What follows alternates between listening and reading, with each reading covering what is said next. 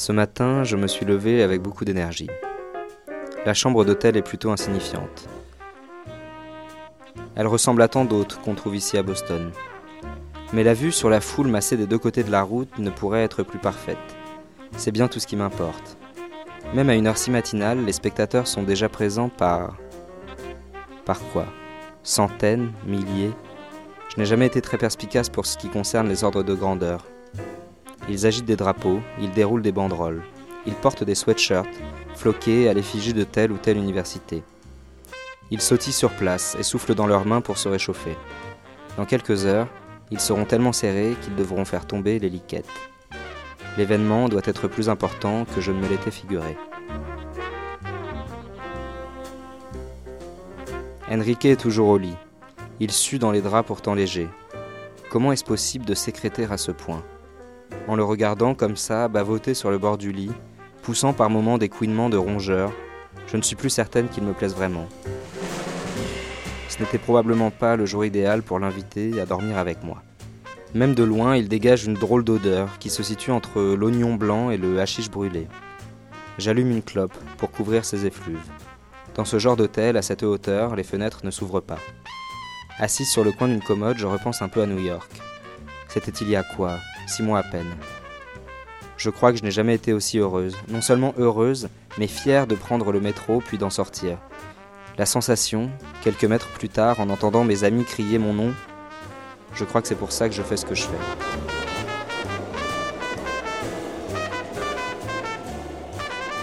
Qu'est-ce que je répondrai aux journalistes cette fois?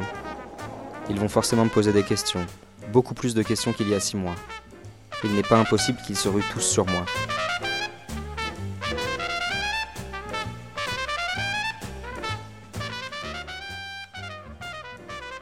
D'abord, ne pas sourire, mais grimacer. Si possible, sourire en grimaçant. Avoir l'air fatigué, non, épuisé. Avoir l'air de ne pas pouvoir faire un pas de plus. En remarquant le miroir en pied à l'entrée de la salle de bain, je décide de m'entraîner un peu. Je me mets face à la glace et j'essaye plusieurs poses. Je halète. Ça ne me paraît pas très crédible, alors je retiens ma respiration pendant 40 secondes pour être vraiment essoufflé. Je fume une autre cigarette. Ensuite, les mains sur les hanches, le dos courbé, plié en deux, je tousse fort, presque jusqu'à en vomir. Voilà, ça, ça fonctionne. Puis je feins d'avoir les jambes qui vacillent et vais jusqu'à faire semblant de m'écrouler. Comme une débile, je m'égratine le genou contre le carrelage. Mieux vaut se passer de cette cabriole. En observant mes cuisses dans le miroir, je me demande si leur rondeur ne va pas me trahir. Je ne suis pas mécontente, en revanche, de cette coupe de garçonne qui fera croire à un souci d'aérodynamisme. L'étape suivante, la plus indispensable peut-être, et d'avoir l'air de transpirer. Si Boston n'était pas si glacial, il me suffirait de me passer la tête sous l'eau. Mais aucune gloire ne mérite d'être payée d'une pneumonie. Il faudra trouver autre chose. Je saute un peu sur place en levant les genoux, mais le bruit, quand mes talons retombent, me fait craindre de décrocher le lustre de la chambre d'en dessous. Puis je tourne la tête vers Enrique, qui s'étouffe à moitié en ronflant, et je comprends qu'il est mon meilleur recours. Je me colle tout habillé contre son corps poisseux pour bien mouiller mes vêtements. Son regard de poisson et la sueur qui me goûte du front au mollet me signalent qu'il est temps de mettre fin à cette situation ridicule. Je m'écarte de lui, et en allant à la fenêtre, je constate que la foule a considérablement enflé.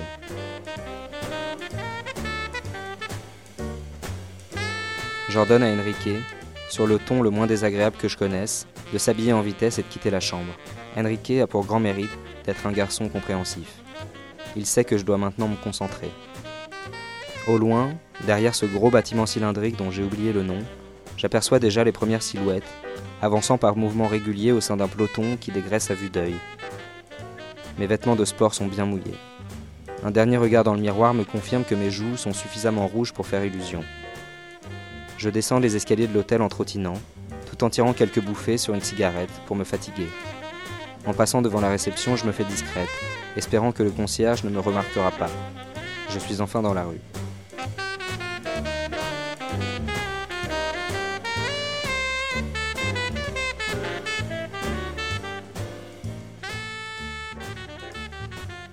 La foule amassée est à à peine 100 mètres. Je prends une grande inspiration puis je me lance. J'ai pour moi l'avantage d'être petite, et je me glisse sans trop de difficulté entre des rangées de corps agglutinés. Après avoir marché sur quelques pieds et poussé quelques bras, j'arrive enfin au niveau des barrières de sécurité et me faufile sur la piste de course. Personne ne semble vraiment faire attention à moi. Je me mets à courir. Au loin, la ligne d'arrivée semble presque trop proche.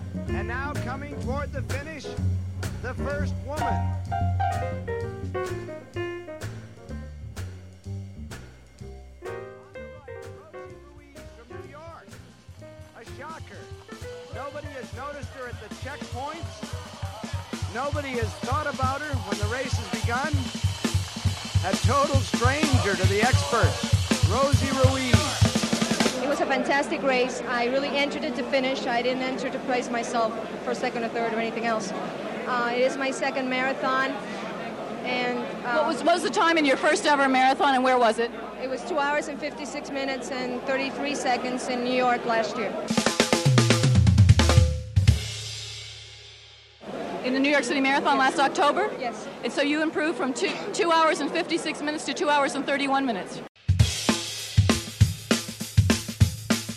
Like I said, I've trained myself.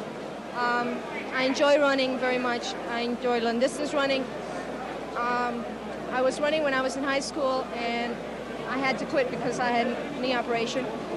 And lately, I have been training very hard.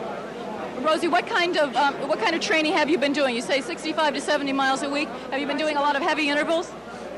Um, someone else asked me that. I'm not sure what intervals are.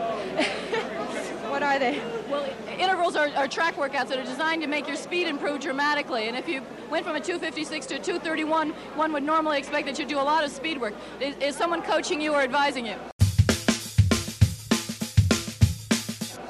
Uh, no, I advise myself. That's about it. Do you, do you run for the? are very supportive and. do you run for the New York Roadrunners Club? I am not a member of the Roadrunners Club. Do you, do you live in Manhattan? Yes, I do. And how old are you? 26. And um, this is your second ever marathon. So, what, what about any of your past races? Do you hold any other records or uh, performances? This is my second race. Like I said, my first one was in New York, and I came in 23rd in the women's and 621 overall and I didn't think I was really going to do this good here. I really didn't. Well, it was a fantastic performance, Rosie. Congratulations. Rosie Ruiz, the Mystery Woman winner. We missed her at all our checkpoints. She came through the finish in a fantastic 231. We have to confirm that time at this point, but she was way ahead of a world-class field here today in the Boston Marathon. Thank you, Rosie. Thank you.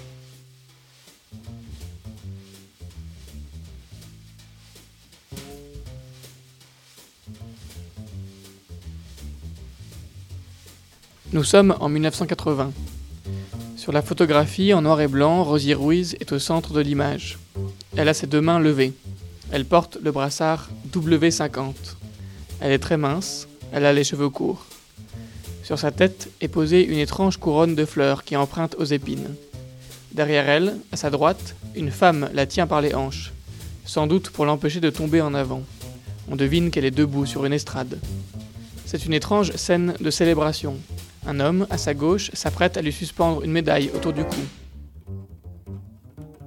Le bol d'argent qu'elle recevra également en signe de sa victoire n'est pas visible sur l'image. Il venait après la médaille. Rosie Ruiz a l'air heureuse, presque abasourdie comme j'imagine on peut l'être après un pareil effort. Elle vient de franchir, la première, la ligne d'arrivée du marathon de Boston, un des plus prestigieux marathons du monde. Sa principale concurrente, Jacqueline Garraud, arrivera 3 minutes après elle, après 2 heures et 34 minutes de course, ce qui comptait déjà dans la catégorie féminine parmi les premiers temps de l'histoire de cette discipline. La photo a été prise le 21 avril 1980, quelques secondes seulement après que Rosie Ruiz eut franchi la ligne d'arrivée. Mais il reste également les images de télévision. Deux policiers s'étaient précipités pour la soutenir. Elle manquait de tomber. En regardant le film, on imagine le relâchement du corps, les jambes qui ne soutiennent qu'à peine, les bras sans doute plus encombrants qu'autre chose dans un genre d'exercice. C'est un poids un peu cher payé pour un simple balancier. Les bras sont ballants donc, comme désarticulés. En franchissant la ligne d'arrivée, c'est d'abord sa tête qui a basculé vers l'avant, comme pour s'effondrer. C'est alors que les policiers l'ont relevé et soutenu, ayant passé ses bras sur leurs épaules. C'est une scène banale, deux personnes qui soutiennent une troisième personne parce qu'elle chavire et vacille.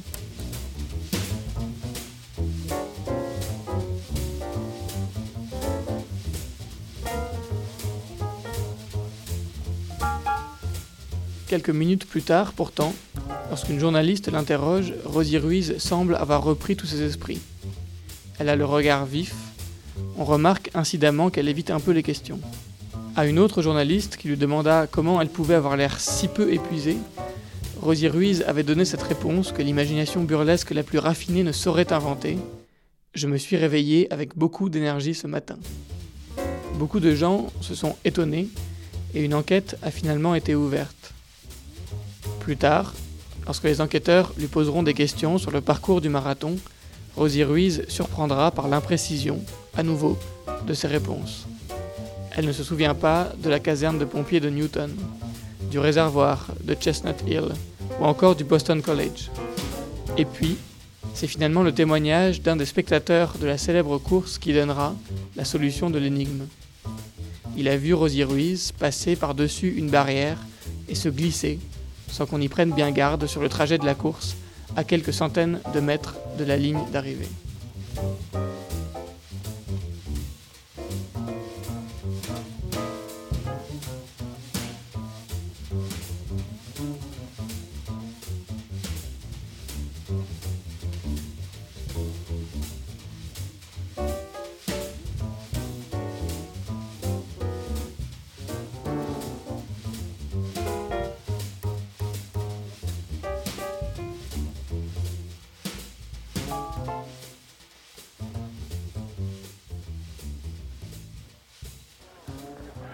No one is sure how she did it, but this unknown runner came out of nowhere ahead of all the other women. I just saw someone stumble out of the crowd uh, in front of me across the street. This was on Commonwealth Ave, probably about a half mile from the finish. Um, she was in track clothes and wearing a number, but I thought someone had just sort of stumbled into the race. Maybe somebody was a little crazy or something. What nobody knew yet was that six months before, Rosie allegedly took a subway to the finish line of the New York Marathon. So this was actually her second ruse, and she almost pulled it off. Her big mistake was coming in first. The media rushed to her side, but soon it became apparent that she was a not so great imposter. We're here with the women's winner. She's getting a case of the sneezes. Rosie, Rosie Ruiz. Rosie Ruiz, the women's winner in the Boston Marathon today with a time of 2.31 and change. Now, we don't know how many seconds that is. It may be a new American record. what, was, what was the time in your first ever marathon and where was it? It was 2 hours and 56 minutes and 33 seconds in New York last year. And so you improved from two, 2 hours and 56 minutes to 2 hours and 31 minutes. What, I what, guess so. what do you attribute that improvement in time to? Um, I don't know. Uh, Have you been doing a lot of heavy intervals? Um, someone else asked me that. I'm not sure what intervals are. what are they? Well, intervals are, are track workouts that are designed to make your speed improve dramatically. And if you went from a 256 to a 231, one would normally expect that you'd do a lot of speed work. Is, is someone coaching you or advising you? Uh, no, I advise myself. Well, it was a fantastic performance, Rosie. Congratulations. Rosie Ruiz, the mystery woman winner. We missed her at all our checkpoints. She came through the finish in a fantastic 231. We have to confirm that time at this point, but she was way ahead of a world-class field here today in the Boston Marathon. Thank you, Rosie. Thank you.